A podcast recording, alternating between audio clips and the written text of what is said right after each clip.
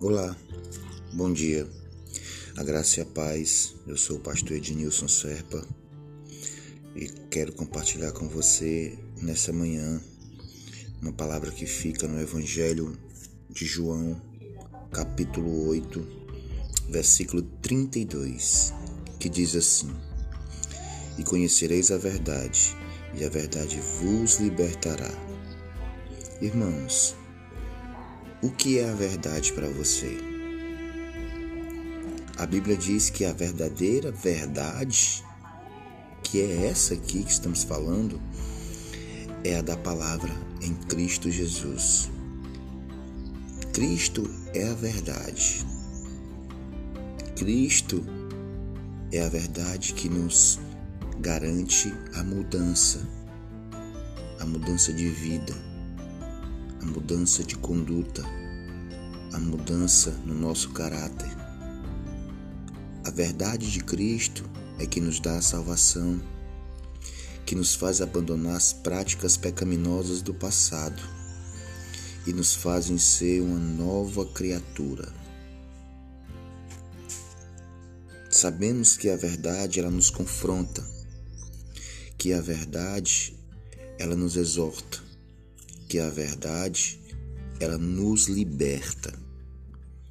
Então, meu amado e minha amada, firme-se na verdade da palavra de Deus, firme-se na verdade de Cristo, pois Ele é a sustentação para as nossas vidas.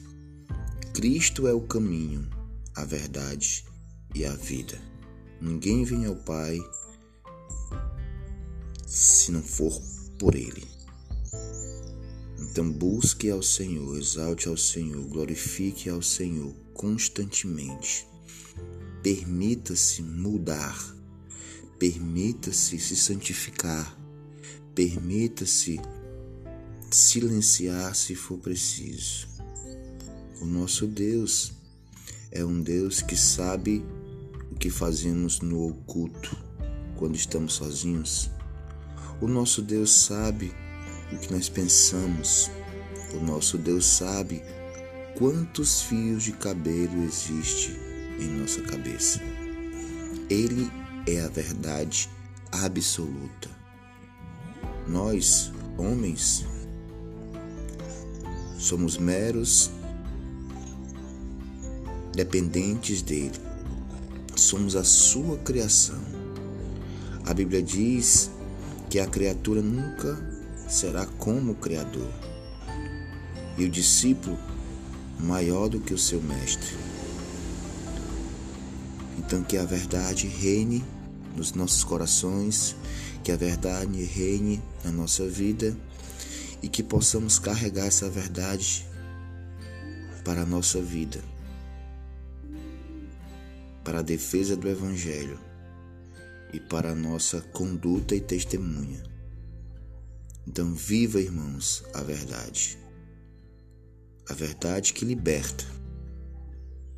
Porque enquanto você se santifica, enquanto você ora, enquanto você busca, enquanto você está no óleo do azeite, saiba que sempre haverá lutas,